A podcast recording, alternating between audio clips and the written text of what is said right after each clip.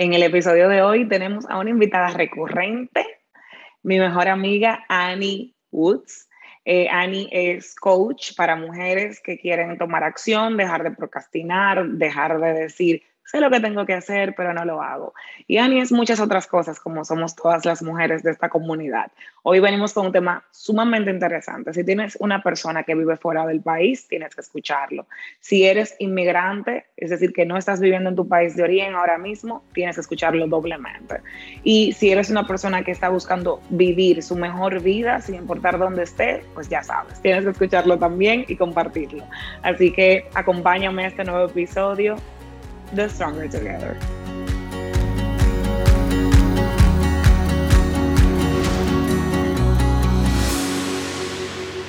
Miren, entre la cortina, la cortina de estrella que tiene Annie en el video y, y Lily a caballito arriba de mí, este episodio va a ser excelente. Espectacular. Annie, bienvenida otra vez.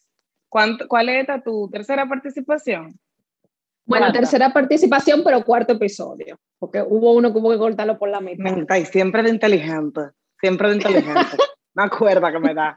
Bienvenida, ay, digo, ok, bienvenida, Annie, eh, a un nuevo episodio de Stronger Together, toda la comunidad. Como ya presenté en la intro, ya saben quién es Annie. Annie es una invitada recurrente en mi vida y en el podcast. Entonces, hoy eh, vamos a estar hablando de un tema nuevo que entiendo que sí, sobre todo, eres de la comunidad de escuchas que no está viviendo en su país ahora mismo, si es, o que, bueno, sea que tú eres una dominicana expatriada por ahí, por Europa, Estados Unidos, o una eh, eh, venezolana, tenemos muchas venezolanas, colombianas, que están viviendo en la República y eres parte de, de la comunidad de escucha creo que te va a gustar un poquito más. O si tienes a alguien viviendo fuera de su país, te va a gustar un poquito más el episodio. Ani, cuéntame de qué vamos a hablar hoy. Hoy vamos a hablar de la experiencia de quizás algunos de los temas que las personas no hablan sobre la migración. El, ah, también si, te quieres ir, si te quieres ir para Exactamente. si, te quieres estás haciendo tus papeles, exactamente. Si usted está en la lista de espera para Canadá, Muy probable. Este episodio es para, es para ti. o eh, muchas veces uno se, ah, perdón, muchas veces uno se plantea como que, mira, que debería yo de irme, o sea, debería vivir aquí toda mi vida, por ejemplo, una pregunta que yo me he hecho y que se ha hecho Félix. Entonces, vamos a, vamos a ver en este, en este episodio qué vive realmente la persona que se da de su país. Efectivamente. ¿Por qué? y, las, diferentes y las diferentes circunstancias, porque la verdad es que no toda historia de migración es similar. Y quiero, quiero también crear como el contenedor de, que esta, de esta conversación no es necesariamente sobre las personas que migran porque, están, porque están, que no ven ninguna otra solución. Okay, exacto, o por su mejora económica o Exactamente. verdad no, no, tan, no se sienten que están progresando en su país. No necesariamente. Puede que tenga esa sensación, exactamente, pero no son personas que tienen que cruzar la frontera ilegal, ah, okay. eh, que están en una, que están en un espacio de, de refugiado, nada de eso. Son personas que toman la decisión de, de aventurarse a vivir en otro país, quizás para vivir un sueño que no necesariamente, eh, que no necesariamente ven la posibilidad en, en, su país. En su país. Entonces, estamos hablando de este tema porque en el pasado, en el contexto, de nuestra conversación, yo vivo ahora mismo, estoy viviendo en Carolina del Norte, eh, luego de cinco años en Iowa, que fue... Siendo la tercera dominicana en Iowa. La tercera dominicana en Iowa. Sí, porque fui la quinta durante un tiempo y después empezaron a ir. Entonces, eh, hubieron muchas cosas, pasaron muchas cosas que, que yo no me esperaba y, y tiene mucho que ver quizás por el contexto de estar en una ciudad en la que yo era la única dominicana. Muchas personas sueñan con migrar a Nueva York, claro. hay un millón y un, y un vecindario. Entonces, existen, existen diferencias de las que las personas no necesariamente hablan. ¿Qué sucede cuando te mudas a otro país y te mudas a un sitio donde no tienes comunidad? Y, y lo viví en carne propia y pagué muchos precios y, y, y muchísimas otras eh, circunstancias que matizaron mi proceso migratorio de una manera que ni me lo esperaba y que pudo ser quizás considerado traumatizante por profesionales de, del gremio psicológico. Wow, sí, que usted cali esto califica como un trauma. Exactamente. Usted aquí tiene su diagnóstico de PTSD, váyase tranquila por ahí, vaya. Por su casa. Muy bien, muy bien. Entonces, Nanis, ok. Eh, bueno, si usted es viejo en la comunidad de escucha Stronger Together, sabrá que eh, yo le digo a Annie, Nanis. Eh, y ya, sea, si no, si no y es nuevo, pues váyase acostumbrando. El, el que no está viendo video, ustedes deberían de tirarse, de abrir. Por favor. y ver. Ciérrenlo todo. Y, y ver la situación que está aconteciendo ah, actualmente en mi vida, intentando grabar este episodio. La maternidad la maternidad. Entonces, mi sobrina que no conozco todavía. Mira, que cuando la conozco, mira, la voy a dejar sola. Me a regalar. Dos encuentros de titanes, dos alfa, dos alfa en un espacio, dos mujeres en un camino. Entonces, eh, Ani, tú te mudas. Primero, ¿por qué, ¿por qué migras la primera vez? Yo migré en el 2016 porque, bueno, me enamoré. O sea, bueno, ya así que super plain, y, pero siempre, siempre hubo algo en mí que supo que yo no iba a quedarme en Santo Domingo. Sí, o sea, para mí no fue nunca una, una pregunta, por ejemplo, la diferencia de sí o no. me, voy a quedar aquí viviendo toda mi vida. Exactamente. Para mí siempre fue muy claro, o sea, desde la primera vez que yo viajé cuando tenía 10 años, que culturalmente eh, yo no tenía los espacios, o esa era la historia que yo me contaba, también vamos a ser bien, bien, bien sinceros. Eh, la historia que yo me decía a mí misma sobre mí y la cultura dominicana es que no éramos compatibles. Y no lo era, ¿eh? Históricamente se ha comprobado que es cierto. Exactamente se ha comprobado que es cierto. Mira, mira, evidencia, evidencia, hay, podemos llamar testigos, se pueden atestiguar a la, a la poca compatibilidad. Eso es así. Efectivamente. Entonces, eh, en ese proceso realmente yo no estaba buscando que eso sucediera. Eh, yo viajé a Iowa a visitar a una amiga, un fin de semana, realmente 48 horas, conocí a una persona. Y, a la, a la, y yo soy muy en ese momento la tercera dominicana en Iowa. Exactamente. Eh, y, y, realmente la, la decisión de mudarme fue muy práctica. Mi pareja y yo en ese entonces decidimos que si íbamos a salir, yo me tenía que mudar y para mudarme, pues nos íbamos a casar. Y se tomó esa decisión en un año, eh, porque yo no tenía complicaciones migratorias de ningún tipo, porque viajaba desde los 10 años. Eh, los papeles se hicieron rápidamente, los papeles de irme como, como fiancé, como prometida. Y yo fui una 90 Day fiancé. Si ustedes se ha tirado, si usted se ha tirado ese programa de televisión, Usted sabrá el show que es eso, señores. Armar una boda. Y una mudanza de país. No me conoce. Exactamente. O sea, yo, usted no me conoce, no sabe la, cantidad de cosas que yo eh, metí en una maleta y, lo poco que me gusta joder, realmente. Pero se hizo todo. Y en, yo llegué a, yo llegué a, a Iowa 9 de marzo del 2016 y me casé un 22 de abril. Eh, y, ese proceso empezó muy smooth, muy suave, realmente, porque la forma más sencilla de, entrar a Estados Unidos es, es por matrimonio. Es la menos complicada. Simplemente hay que demostrar que te casaste en buena fe. Dígase que no te casaste por los papeles. Ese no fue mi caso. Eh, entonces, ese proceso inicia y, y la, la, primera realidad chocante es al menos los primeros seis, siete meses que yo no puedo, no puedo legalmente ganar dinero. O sea, yo no puedo trabajar, nadie me puede emplear eh, legalmente y todo el dinero que yo podía ganar lo iba a ganar eh, por debajo de la mesa. Entonces, es como la primera realización de que, bueno, empieza el hustling y existe un miedo. O sea, ya de por sí, haber tomado esa decisión fue haber tomado la decisión de romper la ley. Claro. Y una de las cosas que, las, que no te dicen o que tú no te imaginas cuando migras es que incluso cuando estás en un estado legal, por ejemplo, yo tenía mi, yo estaba esperando que saliera mi primera, mi primera tarjeta de residencia, mientras tú no eres un ciudadano, mientras lo que eres es un residente permanente, específicamente de Estados Unidos, a ti te pueden deportar, mi amor. No matter what, igualito, te agarra. Como que nada, Y vuelve tú, mi amor, con tu maletica, tu carrión, con tu carrión, a devolverle a todo el mundo el chelito de la fiesta de despedida, porque tú estás de vuelta.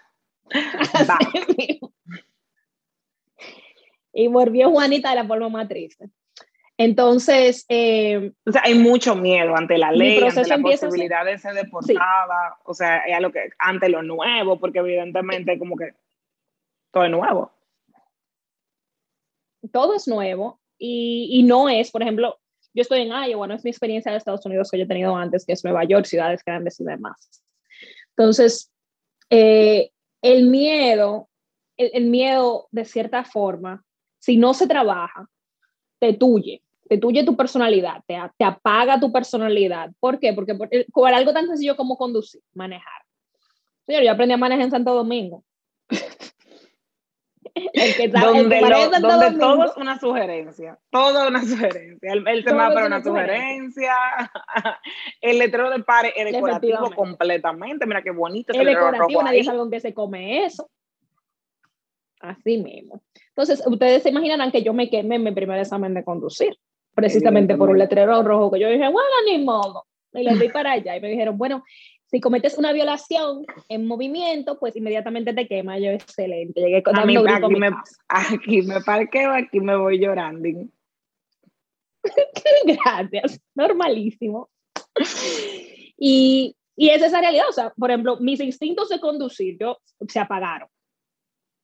Se apagan porque ya tengo, tengo que respetar o sea, ya eso es una parte de mí que yo tuve que manejar. Y al entrar en una cultura tan diferente, por ejemplo, no hay un solo dominicano que me vaya a hacer una bulla, no hay, no hay, no hay sancocho para comer nada por el estilo, también es un proceso de cuestionarme a mí misma quién soy, quién debo de ser, cómo me voy a adaptar, cómo voy a, cómo es que yo voy a sobrevivir, lo que sea que tú sea. Y llegar a un lugar donde no hay comunidad nos hace, me hace, me hizo cuestionar muchas cosas de mi, de mi vida y estoy muy agradecida porque realmente fue la primera vez que tuve una oportunidad de, de decidir exactamente quién yo quería ser. Ok. Porque no había nadie que tuviera un contexto histórico de quién yo era. Sí, y, y, y, y, dando contexto, valga la redundancia sobre esto, nosotros no nos damos cuenta cómo qué sé yo, crecemos y tenemos una personalidad o, comportamientos en nuestra adolescencia o de que somos niños y nuestra familia se queda con esa imagen de nosotros. Vamos a suponer que nuestra niñez o nuestra adolescencia nosotros éramos que, vamos a decir que dormíamos eh, parte del día o eh, comíamos mucho dulce o qué sé yo, hablábamos mucho por teléfono con amigas y amiguitos. Ya tú, o sea, tú siempre vas a esa persona, o sea, es muy normal o es muy común, no sé si será el caso de todo el mundo. Tú sea, no, tú, tú que duermes tanto, tú que comes tanto disparate. Entonces nos quedamos siendo como esa, esa persona que nuestra familia experimentó, incluso cuando ya su comportamiento nosotros lo hemos cambiado o lo queremos cambiar. Igual en grupos de amigos, vas al colegio con amigos y te quedas siendo esa versión de ti que tenía que 15 años, 14 años, 17 años. Y vas a la universidad y eres la que bebía mucho, la que salía mucho, o sea, y ya en tu vida adulta, cuando ya tú tienes muchísimas experiencias, tal vez has ido a terapia, ya te has, eh, te has dado trancazo, tú cambias mucho, o sea, muchísimo comportamiento, eres una versión de tu imagen genuina o diferente. Pero eh, en tu contexto, tus amigos del colegio, tus amigos de la universidad, tu familia, siguen refiriéndose a ti de una forma, tratándote de una forma y lo que Ani nos plantea con esto, porque es algo que yo hemos hablado mucho antes, cuando nadie tiene contexto de mí, ¿cómo me ve la gente? ¿Qué feedback me da? Eh, ¿Y quién soy? Cuando puedo eh, manejarme en esta versión de mí que soy hoy sin el, lo que arrastro del pasado. Eh, ¿Alguna historia, Ani, alguna anécdota que venga a tu mente de eso? Ah, pero claro. Bueno, como consecuencia de mucho de, de mis traumas migratorios, y una de las razones por las que mi, mi caso se complicó, eh, yo también dejé de tomar alcohol. Yo voy a cumplir ahora en mayo cinco años que no tomo alcohol. Y si usted, si usted está oyendo esto y me conoció cuando yo era joven, sabe que yo me debería haber retirado de la bebida como a los 19 años. o a la, o la quinta orden de, de, alejamiento. Exactamente. O sea, mi, mi, relación con la vida realmente no era muy saludable.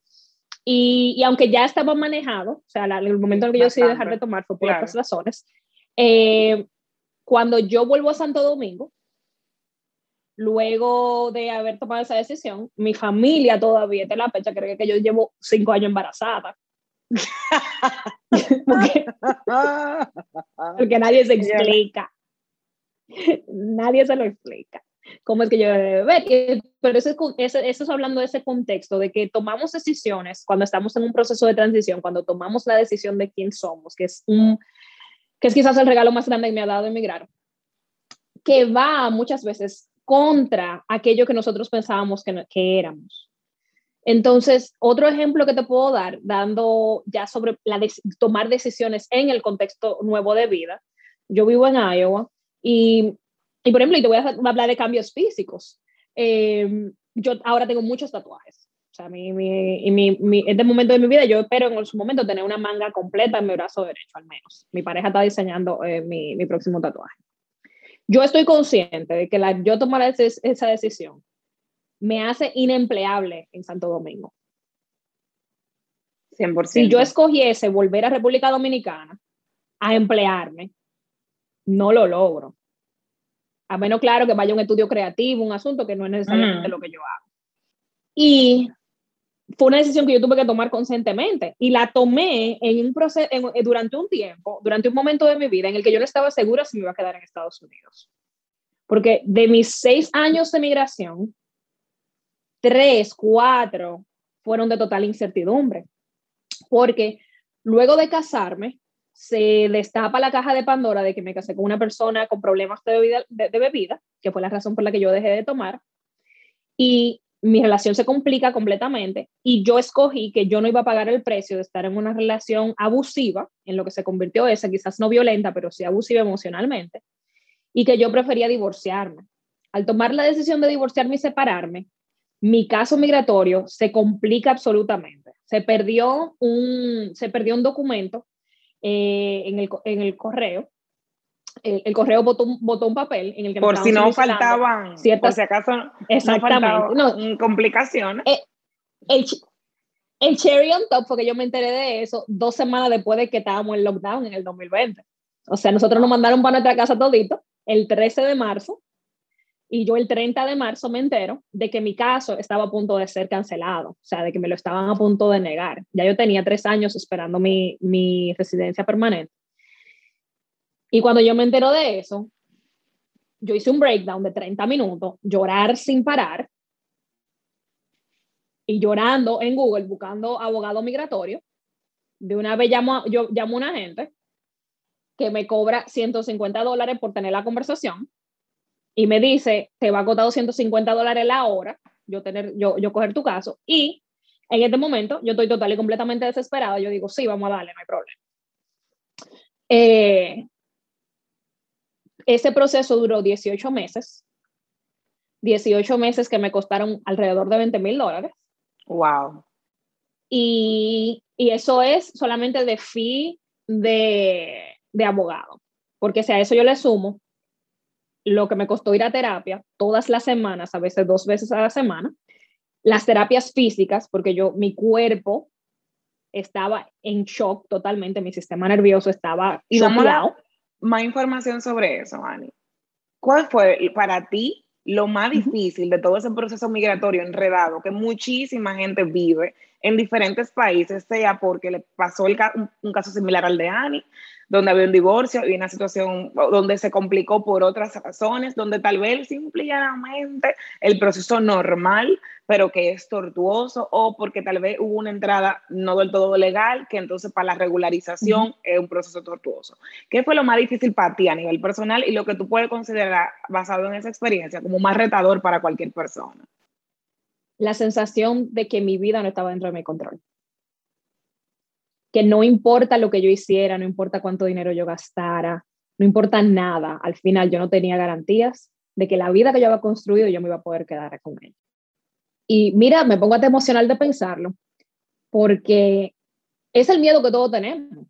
Esa es la razón por la que muchas veces nos saboteamos y nos quedamos en nuestra zona cómoda, porque tenemos ese miedo a la incertidumbre, ese miedo a no tener el control de nuestras vidas. Y por eso escogemos quizás eh, el camino más transitado. Eh, y en ese momento yo no tenía opción. O sea, incluso durante esos 18 meses, lo que yo estaba pagando abogado, pagando terapia, pagando todo, yo tenía que decirme a mí misma, yo voy a estar bien, aunque esto no funcione. O sea, si yo me tengo que volver para Santo Domingo, yo voy a estar bien.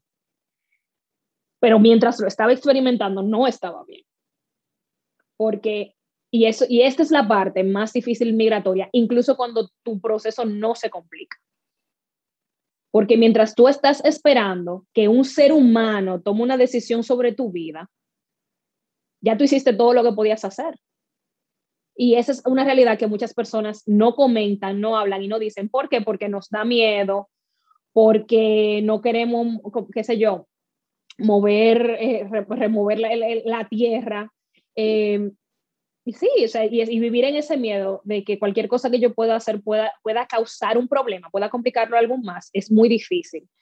Todo esto a mí me pasó durante, bueno, durante COVID, durante las, eh, las protestas de, de, Black Lives Matter aquí en, en, Estados Unidos. Y si ustedes me siguen en las redes, yo soy, mis perspectivas políticas, mis, mis venas activistas son muy fuertes. Y eso también fue algo que este proceso me, me robó, no poder participar activamente y no, y, y, y no ser quien yo quería ser vocalmente sobre temas que eran importantes para mí, porque si yo salía a la calle y habían protestas, y habían policía, o sea, no había nada que se interpusiera entre, e, entre lo más catastrófico que en ese momento me podía pasar, aparte de morirme.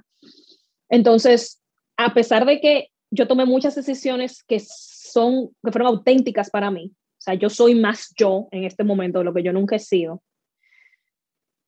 También estaba el trade-off, el intercambio, de por tomar esas decisiones también tenía que protegerme de formas que se sentían muy traicioneras muy en contra de mi naturaleza. Y, y, muy, por ejemplo, mi experiencia de muchas personas que, es, que están en un proceso migratorio es que entran en people pleasing, mm. porque no quieren, o sea, ya el, el, el, miedo a romper las reglas, el miedo a las reacciones negativas, y eso es una respuesta de trauma, se transmite y se convierte a todas las áreas de su vida, a todas sus relaciones. Entonces, si están, especialmente si están interactuando con personas que no son de su cultura, se convierten en yes people. Todo el gringo tiene la razón, todos los jefes, todos los jefes lo pueden maltratar, porque tienen, tenemos miedo de perder eso que hemos construido. Eh, y eso, aunque gracias a Dios, yo fui muy dichosa, muy dichosa. Señores, yo pagué 20 mil dólares pero yo tenía 20 mil dólares para pagar. Yo tenía un trabajo que quizás si me hubiese, no si quizás, no quizás, yo estoy muy clara de que si yo hubiese vivido en Nueva York y me pasa lo que me pasó, yo vuelvo Santo Domingo. Por el costo. Y eso quería hablar Simplemente de mudarte sola cuando tú compartías gastos con una pareja en un lugar gentrificado como Nueva York, es, no es posible. No es posible. Y también es existe algo de lo que quería hablar, que es como la, la, ventaja inmigrante. Estuve leyendo sobre el tema y te lo compartí un poquito.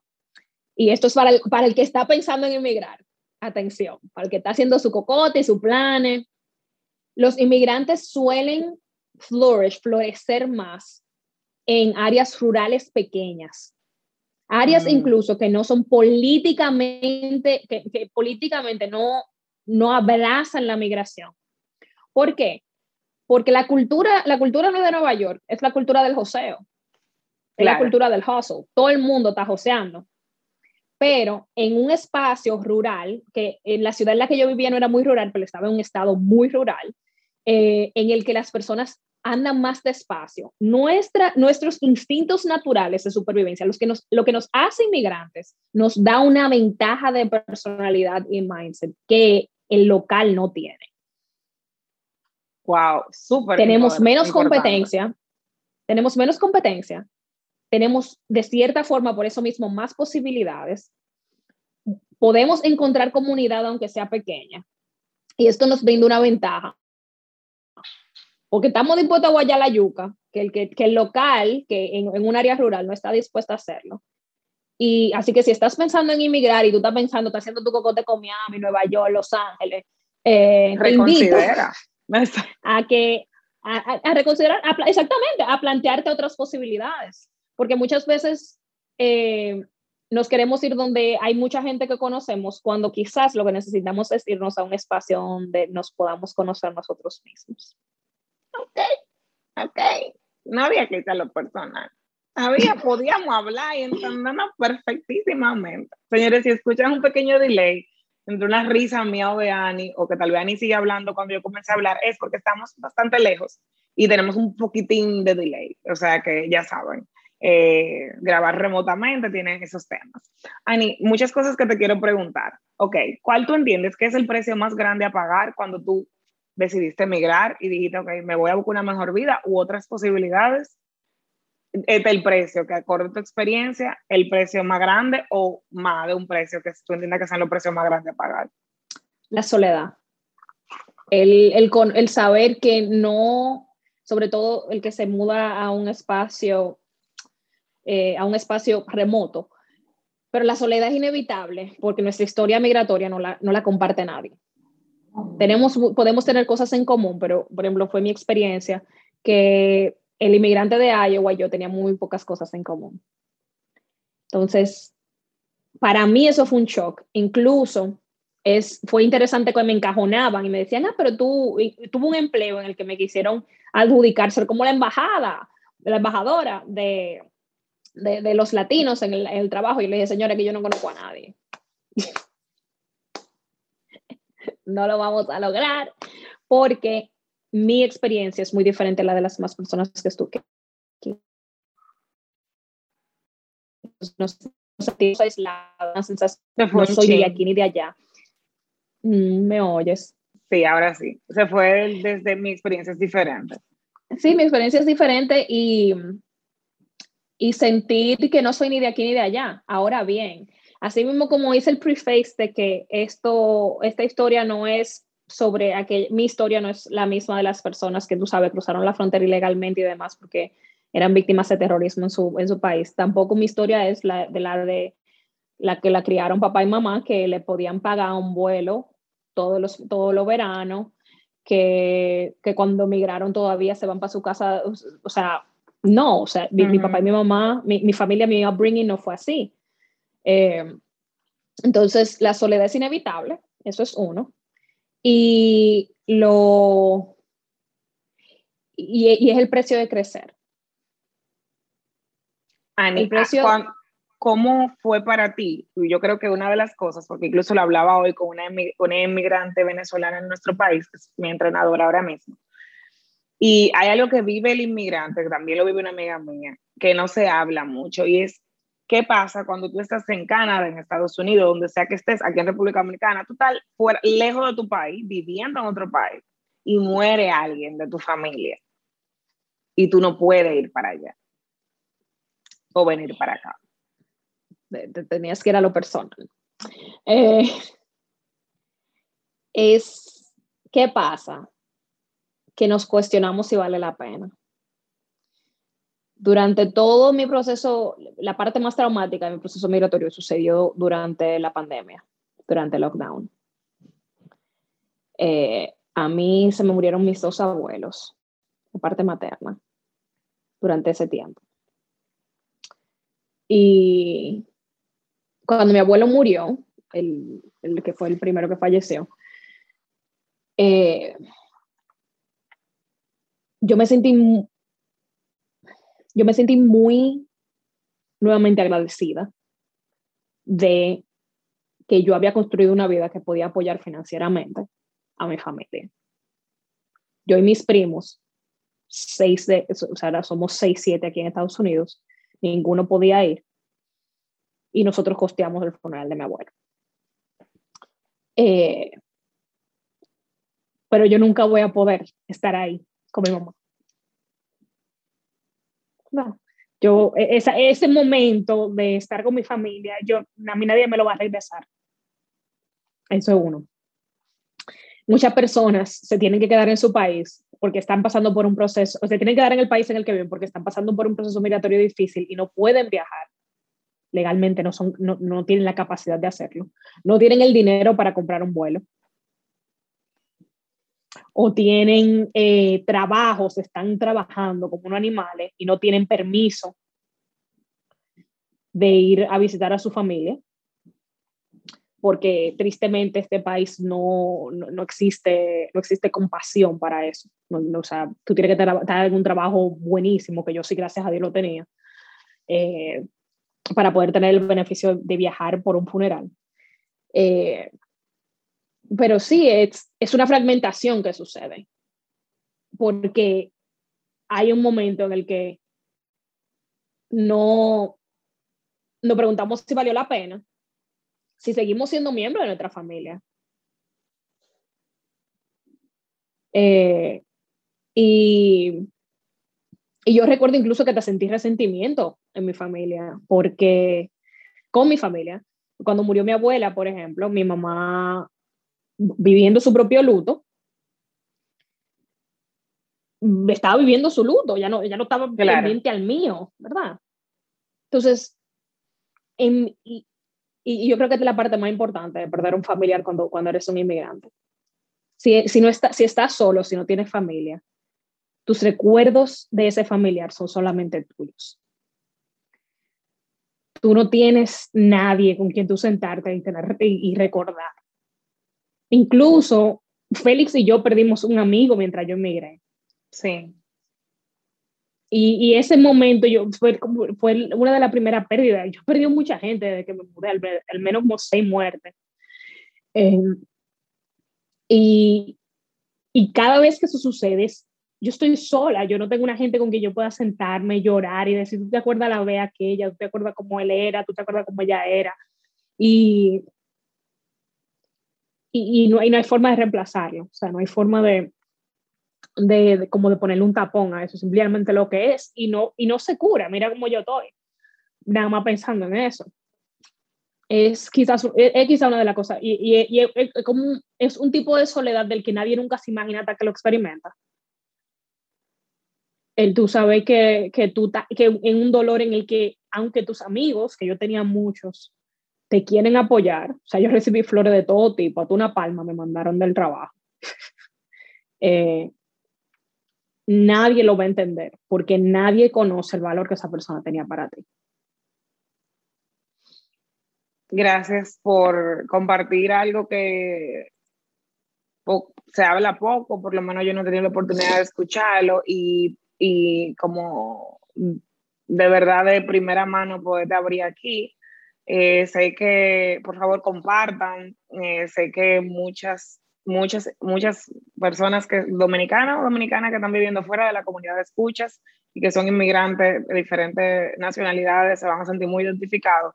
Y tal vez te ha pasado y tú crees que ha sido algo que te ha pasado a ti o tú no has logrado validar en tu propio entorno lo triste que tú te sientes, eh, porque ya tenía mucho que no veía esa gente, porque me siento así, soledad, es eh, eh, nota acerca de tu red de apoyo, de tu comunidad, bueno, todo lo que Ani pues, nos compartió. Ani,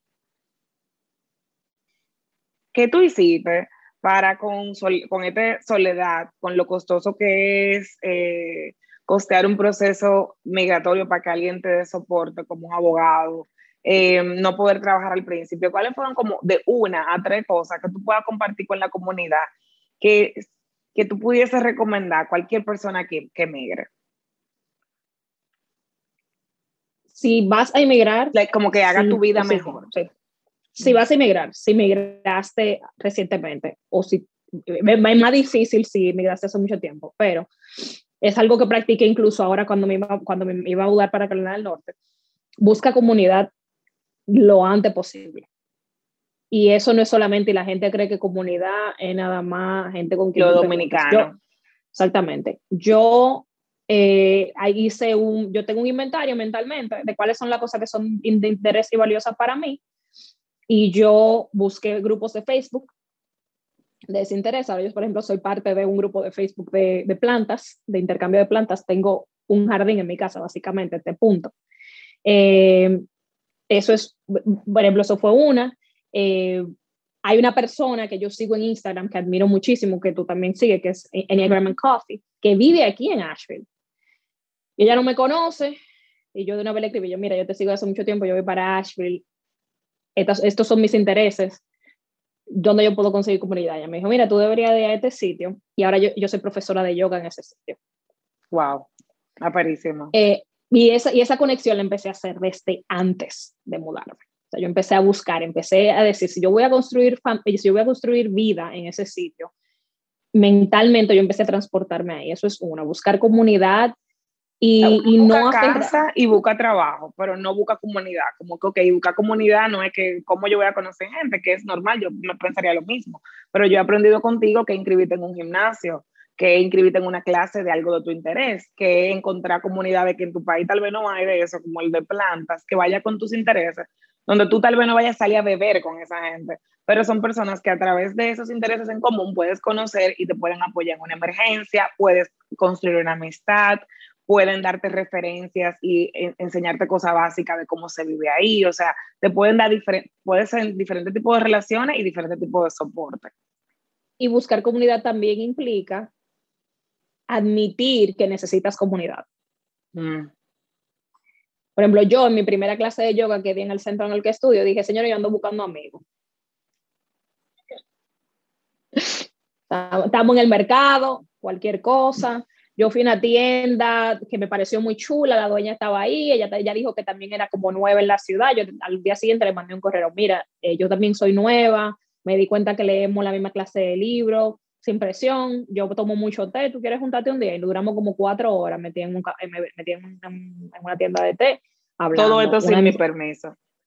Gracias. Bueno, ¿qué, qué, qué podemos decir?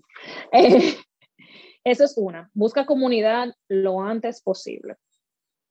Dos, eh, sumamente importante, cuida de tu cuerpo y de tus hábitos. Es muy fácil entrar en estado de supervivencia cuando migras. Es muy fácil dejar ir tu cuerpo y sucumbir a lo que se siente bien, no a lo que necesitas. Piensa que cuando migras necesitas energía, necesitas claridad mental, necesitas, eh, necesitas vitalidad. No es el momento de entregarte a beber romo y a comer disparate. No juzgando a quien le guste su chocolate, ustedes saben, el que me, el que me ve online sabe que se come de todo. No te eh, quedes en modo supervivencia o coping, ay, aquí hace frío, yo no voy a hacer ejercicio, yo voy a comer todo lo que se siente bien, porque tal vez tú necesitas eso las primeras semanas, literalmente para sobrevivir, pero te queda así y entonces, eh, no, el que, el, que, el que se muda fuera engorda porque comenzamos evidentemente, podemos comenzar a tener hábitos para sentir algo de confort, pero que nos va a costar nuestra salud eh, eh, ah, y nos va a costar nuestra energía. Ya lo sabes. Y si usted, y si usted se muda para Estados Unidos, la salud cuesta mucho aquí, señores. Eh, sépalo bien. Entonces yo diría eso, busca comunidad, eh, sé guardián de tus hábitos y de tu salud. Y, y totalmente de acuerdo contigo cuando dices, tú quizás necesitas tu mes yo, cuando me mudé aquí para Carolina del Norte, me entregué. Yo se hizo muy poco por, por esta alma y, se, y, me, y pagué precios muy altos por eso. Pagué, pagué precios de salud muy altos eh, por, por no moverme, por no procurar alimentarme adecuadamente, por no ser consciente de mis sueños y demás. Y lo tercero, hazlo aunque te dé miedo lo que sea, lo que, el blanco. Porque tengo, por ejemplo, personas en mi comunidad que me siguen en Instagram que tienen cinco años que se mudaron, que no han sacado su licencia de conducir.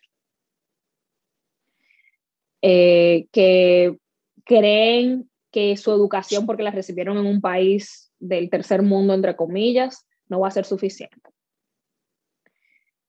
Eh, personas que se mudaron a otro país para vivir la vida de sus sueños y escogen seguir viviendo la vida que tenían. O añorando la vida que tenían. Exactamente. Entonces, hacerlo aunque te dé miedo. ¿Qué quiero decir con esto? Ejemplos en mi vida. aplicar para trabajos para lo que yo estaba total y completamente descalificado. yo, en papel, de Colgate. Normal, yo creo que esta soy yo. Directora general de, Google. ya. Porque, todo por dos. normal. Porque, eh, porque te, vas, te vas a dar cuenta que muchas veces idealizaste el país sin tomar en cuenta la cultura. Y como un novio cualquiera, ¿eh? Y aquí, señora, a la gente no le gusta leer, la educación terrible. y, y al final del día, eh, lo más que te puedo decir que no. Esto, o sea, esto, es, yo me voy a meter en un tema, no sé cuánto tiempo tenemos, pero me voy a meter en un tema difícil. tenemos, ok. Eh, yo descubrí, yo, tengo una, yo descubrí una ventaja que yo tenía, que fue muy difícil para mí aceptarla. Yo me crié en República Dominicana, si ustedes ven mi licencia, dice blanca, porque en República Dominicana somos así de duro. Te ponemos, ponemos, la, eh, ponemos el color de piel de la gente en la lista. Que no tenemos. Ponemos el color de piel que no tenemos, porque en RD la gente. Exactamente. Mira, ni Colón cuando vino. Mi papá, que en este país debe, andar, en Estados Unidos debe andar manso en la calle, porque si lo paran es probable que le peguen un tiro. Eso es, it's not too soon, es muy triste, pero es, es la realidad. Si tú le dices a mi papá que él es negro, él es trigueño, él es indiecito. Morenito lavado. Morenito lavado. Eh, esa fue una de las mayores ventajas psicológicamente que yo he recibido en mi vida. ¿Por qué? Porque yo crecí blanca. Yo crecí y llegué a Estados Unidos a los 27 años con la confianza que confirió en mí mi licencia dominicana. O sea, cuando me dijeron que, que I was brown, yo, what do you mean? Yo ser blanca. Mira mi licencia. Voy a traducir como están muy relacionados a escuchar las cosas de mí, la comunidad. Y porque esto fue algo que para mí fue mind blowing cuando Ani me lo explicó la primera vez y sé que fue 2016, 2017, la primera vez que me lo dijo, porque recuerdo que viví en mi primer apartamento donde me mudé con Félix por primera vez. Y ella me dijo, Ani me pone la un emoticon marrón. Y yo dije, ¿qué está sucediendo? Porque nosotros usualmente aquí revisen su WhatsApp, no utilizamos el emoticon blanco eh, en, en default. ¿eh? Y cuando Ani me comienza a mandar tu emoticón más oscuro, que ustedes seleccionan el emoticón en WhatsApp y ahí están las variaciones de colores, yo digo, y esta morena con la que yo estoy conversando no es Ani, ¿quién eres? ¿Y dónde está mi mejor amiga? Ella me dice, ah, bueno, aquí en contexto yo me he dado cuenta que ese es el color, de los colores que hay ahí de piel, es el que verdaderamente, verdaderamente parece el mío. Y además costó acostumbrarme a los emoticón eh, eh, morenos de Ani. Y ahí ella me explica, ella me dice, a mí me, yo aquí, y, recuerdo una frase que Ani usó mucho tiempo y que usa, que es just an immigrant, not a minority. Como una inmigrante, no necesariamente una minoría. Porque ella dice, mira, yo no tengo la mentalidad de minoría, porque, por ejemplo, es muy diferente una persona que se muda, una familia se muda, la segunda generación nace en Nueva York, nace en otro país. Y desde pequeño, que nació en ese país o crió ahí, se crió ahí, experimenta lo diferente, como me tratan en el colegio, como yo no pertenezco originalmente, entre comillas, a este país, ta, ta, ta. Es diferente a una muchacha que vive 27 años en un, con un nivel de comodidad de bien, que puede ir a un colegio privado, etcétera, y que es considerada en su país blanca, ojos bonitos. Entonces, cuando tú eres considerada blanca en tu país y tú por ende nunca has vivido discriminación en ese sentido, llegar a otro país, tú no llegas con la mentalidad de aquí me van a discriminar, yo soy morenita, la gente blanca, porque tú no lo experimentaste. Entonces tú puedes llegar con una mentalidad más empowered. Y eso fue algo como que, wow, ¿cómo tú experimentas el racismo en tu país y cómo lo puedes experimentar en otro sitio? Y cómo, las, cómo nos socializan determina muchas veces la forma en la que nos vamos a comportar. Para mí ese fue, inclusive cuando he trabajado con jóvenes, con niños, no utilizo la palabra minoría, no me gusta porque si lo buscas en Google, la palabra minoría quiere decir menos que. Wow. Y eso te condiciona. Las palabras que usamos tienen poder, tienen valor. Entonces yo llego a Estados Unidos, mujer blanca, educada, que aprendí que tenía acento también cuando llegué a Iowa, y, y, yo se lo digo a la gente, yo llego, yo entro, una, yo entro a, un, a, una, a una habitación, a un centro o a donde sea, con la confianza de un hombre heterosexual mm, de mediana clase blanco. Y yo de esas cosas, y yo de esas cosas nada más soy una. A ver, usted cuál será. Entonces, entonces, mi invitación para las personas que están pensando en mirar o que ya emigraron es que se den cuenta de que muchas veces vamos a encontrar lo que buscamos. Wow. Si buscas discriminación, si buscas desventaja, eso es lo que vas a encontrar. No diciendo que esto no existe, no diciendo que no la hay, pero sí diciendo que en lo que te enfocas se expande, porque también hay otras cosas. Hay otras cosas. Y si te enfocas y te, y te quedas en víctima, en que de nuevo, la discriminación y la opresión a nivel sistémico existe. Pero si nada más te enfocas en eso, pierdes la oportunidad de encontrar oportunidades. Y para mí eso ha sido crucial. Empezar a utilizar mis diferencias a mi favor. Ese es otro punto importante. Yo al principio, cuando descubrí que tenía un acento, que lo descubrí aquí, porque obviamente en República Dominicana me empleé perfecto, ¿verdad? Yo llego, la, la más mejor del dominico. Exactamente.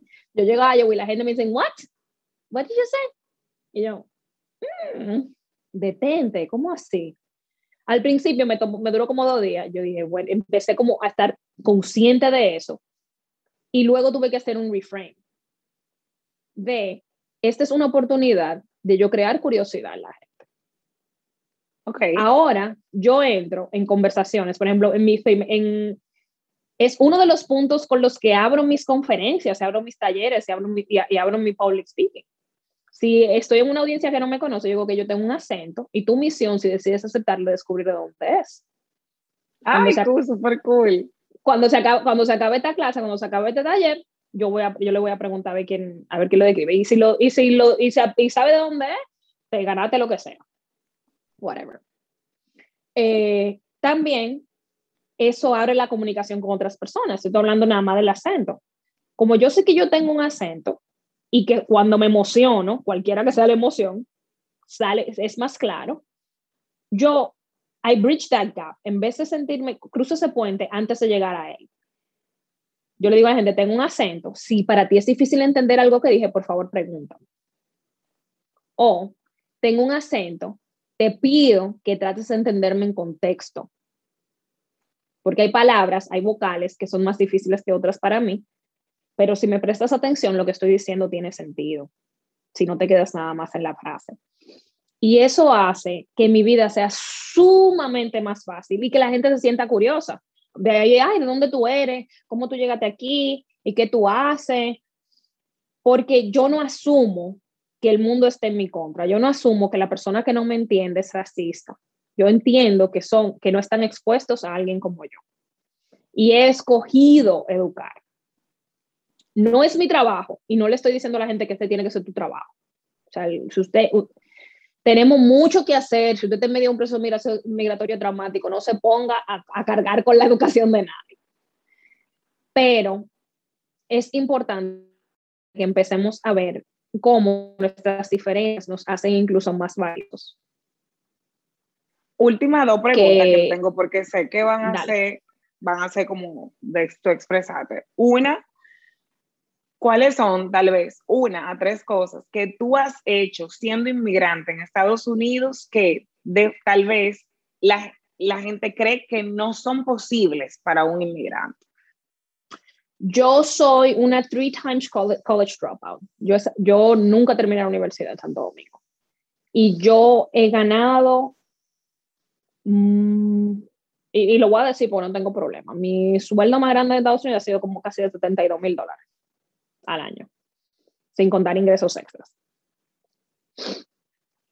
Nadie se imagina, sobre todo en la cultura dominicana, que nos mandan para la universidad, obligado, que hay que terminarla, que hay que hacerla, que una persona puede ganar dinero de esa forma. En una profesión, o sea, yo fui, yo fui en su momento, hace, cuando, antes de mudarme, directora de operaciones de, del non-profit de la, de la organización sin fines de lucro más grande de mi estado, que es un branch, que es una rama de la más grande de Estados Unidos. Y eso yo lo logré por capital humano, capital social. Nuevamente, un trabajo para el que no estaba para nada calificado. Y se hizo. Además de eh, eso, la parte de speaker que tú la mencionaste ahorita, que no quiero que se quede. Efectivamente. El, y, y, que fue algo que, para, que, me costó, incluso yo no pensaba que lo iba a poder hacer. Porque requiere de tener un, como un leverage, un conocimiento de personas. O sea, tú no vas a ser speaker si nadie te conoce. Pero esa, la, esa labor de crear comunidad me, me, ha permitido a mí viajar alrededor del país realmente. Me ha dado oportunidades. Mi trabajo, que me pagó 70 mil dólares al, año, lo conseguí yo por, mis, por trabajos de speaker en los que me conocieron y me brindaron ese trabajo. Y que en Santo Domingo, precisamente por cómo yo me expreso, la persona que yo soy, que tú representas, que yo represento no tiene un mercado de expresión en Estados Unidos, en, República Dominicana. A mí nadie me va a pagar en Santo Domingo, lamentablemente, o al menos quizá ahora sí, porque tú sabes que nadie, nadie es profeta en su tierra. Eh, nadie me va a pagar para yo salir con todo mi tatuaje, porque ya sí te dan un poquito más, un poquito más aceptable, pero yo tengo un brazo entero, nadie me va a pagar para hablar de mis experiencias eh, de identidad sexual, de, de, la clase de cosas que forman parte de mis, de mis lectures de mis, de, mis, de mis speeches. Entonces, a mí se me abrió la oportunidad de hablar abiertamente de cosas que, son censuradas aquí. Que son censuradas. En muchos espacios. Entonces, esa es la segunda. Eh, otra cosa que, y, y da, da, da, un poquito de tristeza, pero tú lo has experimentado también, la experiencia de ser autosuficiente como mujer, que, se, que cae diferente en otro país. O sea, yo me monto en mi carro ahora y me voy a manejar por 24 horas a cruzar el estado, a cruzar el país. Y yo lo puedo hacer tranquila, sin miedo. Claro, con, planificación, porque los lo, asesinos en serie existen en el sentido de los 70. Pero esa experiencia de que yo no necesito ni mamá, ni papá, ni hombre, ni hermano, ni nadie para vivir mi vida más plena, yo no la... Se puede tener en otro país, yo lo hubiese podido tener en Santo Domingo, pero hubiese pagado precios muy altos de aislamiento, de que me dijeran loca, que me lo dicen de todas formas, pero como, como, hay, muchos, hay, hay, muchas millas de distancia, no me pica. Eh, pero y, y, he pagado precios por eso. O sea, mi mamá, señores, mi mamá todavía me dice, ay, mija, no levante tanto peso, que te va a caer el útero. Eh, salí a la calle, comprate una pistola si tú andas monteando como tú andas. Y, e inclusive, yo sé que todavía, mami, si estás escuchando esto, me he dado cuenta. Señores, voy, a sacar a mi mamá del closet con respecto a sus, propios, a sus propias vergüenzas y fallas. Mi mamá, esta es la fecha, que porque yo tengo todo mi tatuaje, esta es mi versión, esta es la historia que yo me hago. Cuando ella, ella no publica fotos y cosas mías, o sea, yo, señor, yo tengo una presencia, yo tengo una presencia en internet y mi mamá escribe mis, mi handle de Instagram mal, pero es para que no me encuentre para que no vean la hija que tiene. Mi mamá publica fotos mías de hace cinco años para mi cumpleaños porque yo no tengo tatuaje puesto. Areli, por Dios, se lo va a estar mandando el episodio, lo va a estar mandando. Atención, minuto 55. Por favor. Pero esos, pero yo crecí así, yo crecí con esa, que la mujer no puede ser, que la mujer no puede ir, que la mujer no puede hacer. Entonces. No debería de tener. Entonces, esas son las tres experiencias que yo puedo tener fuera de República Dominicana específicamente, usted puede poner el país que usted quiera, que no lo que yo no me hubiese imaginado que era posible. O sea, ganar dinero de seguridad y estabilidad. O sea, señores, estadísticamente, el que gana más de 70 mil dólares no va a ser más feliz. O sea, ese, es, el, es el medium de si tú ganas ese dinero y te sabes manejar, you're golden. Y yo, sin título universitario, sin conocer a nadie, originalmente, me gané ese dinero. Me lo gano. Ser speaker, crear una carrera de speaker siendo quien yo soy, representando a los grupos que yo represento y viéndome como me veo. Y ser mujer independiente y experimentar seguridad en ese estado son cosas que yo no, que yo no creía posibles y honestamente no creo posible todavía en, en mi país natal. ¿Cuál ha sido el regalo más grande para ti? Y si es, ¿tú crees que ese puede ser común a otras personas? ¿O cuál tú crees que puede ser el regalo más grande para, como que nos pueda unir en general a personas que lograron o se atrevieron a vivir en otro país? Es un regalo que recibimos todos, pero que no todos abrimos. Es la oportunidad de reinventarnos e inventarnos y conocernos. Todos recibimos ese regalo, algunos quizás en mayor medida que otros. Realmente, como dije, fui muy bendecida de que llegué a un sitio donde nadie tenía un contexto histórico de quien yo era.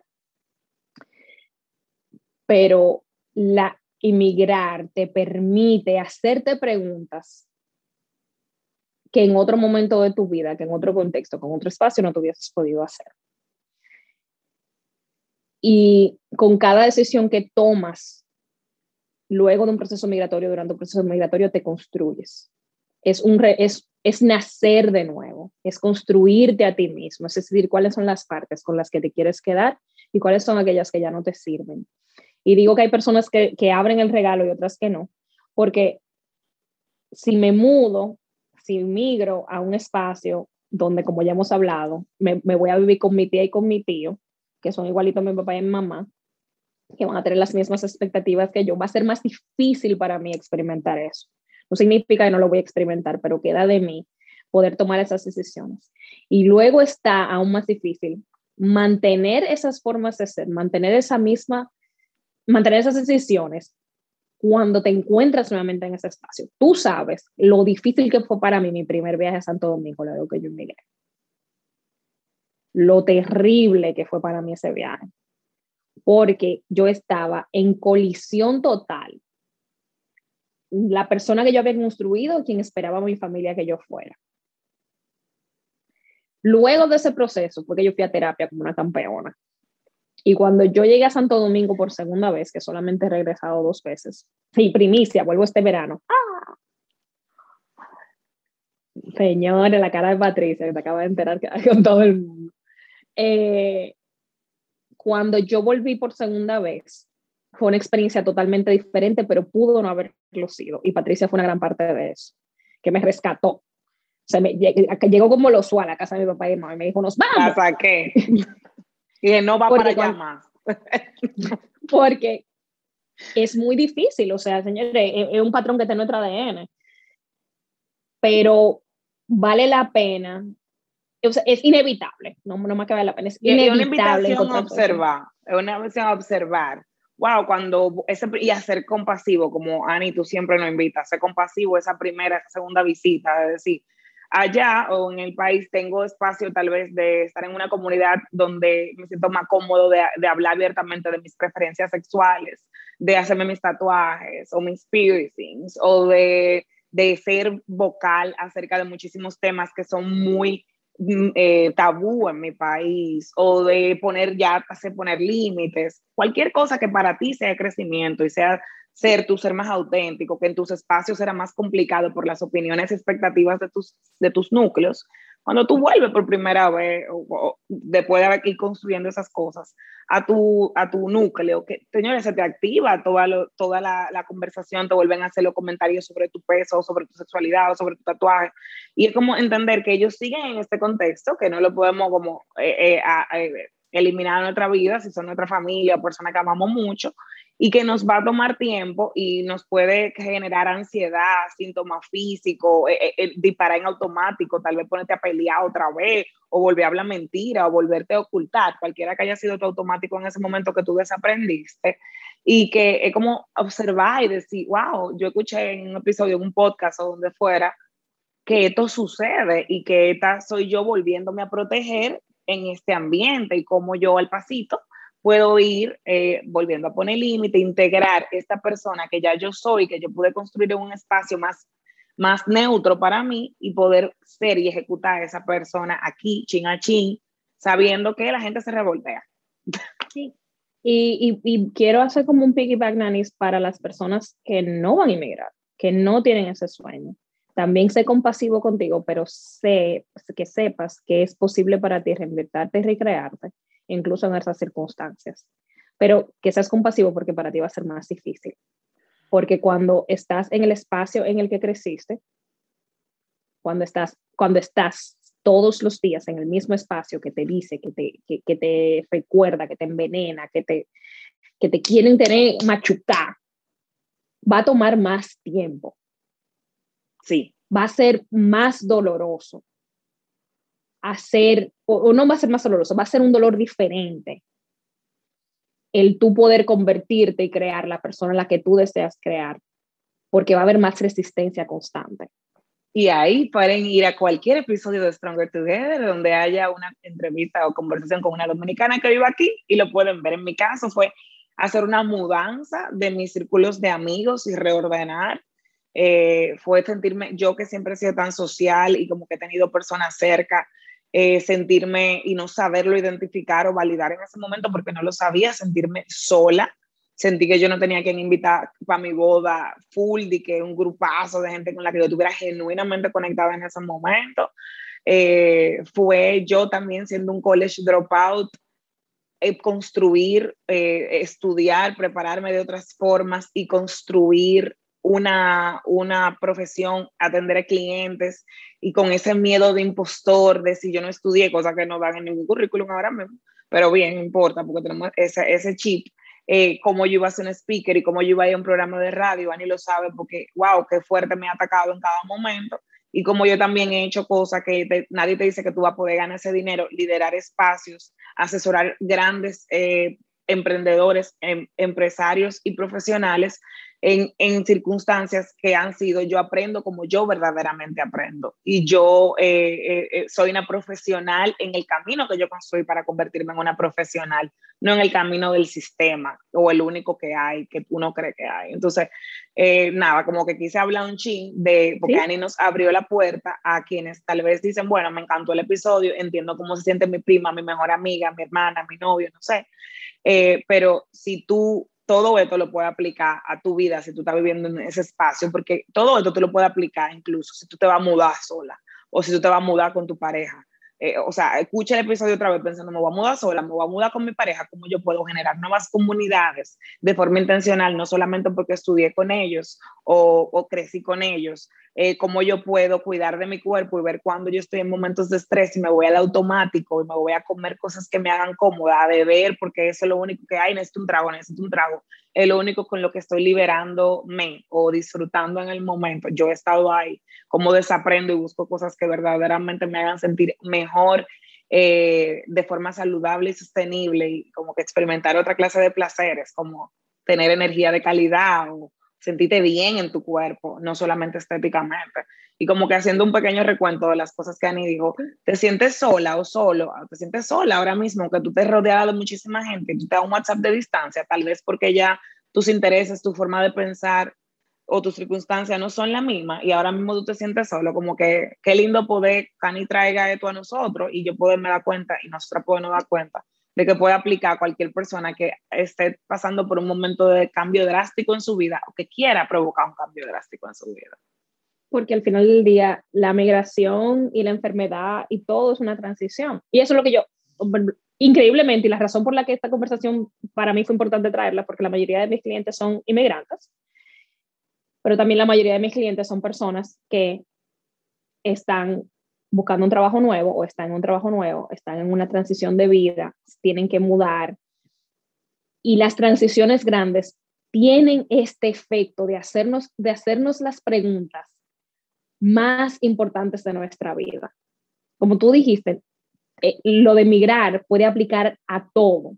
Lo que pasa es que el espacio migratorio es abrupto y cuando estoy en, en el mismo espacio en el que siempre he estado, tengo que escogerlo. O sea, tengo que conscientemente tomar la decisión de que me voy a reinventar y me voy a construir. Y estos son todos los obstáculos que, que voy a estar viendo. Mientras que el que migra sabe de entrada, o sea, bueno, yo voy a pagar todos los precios que haya que pagar y se va a hacer. Pero si estás, si estás escuchando esto y el cambio que deseas para tu vida no es inmigrar, pero sí es convertirte en la versión que tú te imaginas que es para ti, es posible. Tente compasión, va a ser un proceso arduo, existen personas que te pueden apoyar, existen personas que están en tu misma situación. Si estás escuchando este podcast es porque lo sabes. Entonces, date tiempo, no te entres a palos, empieza el paso, empieza con cariño, busca apoyo. Ya, una pregunta ñapa. Si yo tengo a alguien que vive en otro país, que alguien que es inmigrante en mi vida, ¿qué, ¿de qué forma yo puedo hacer que se sienta acompañado o acompañada, apoyado? ¿Qué deberíamos de hacer todo lo que tenemos inmigrante en nuestra vida? No asumir y actuar desde ese no asumir. En, engage con esta persona con curiosidad y no, voy a empezar con el no asumir, no asumir que la vida de esa persona ahora es mejor porque se mudó.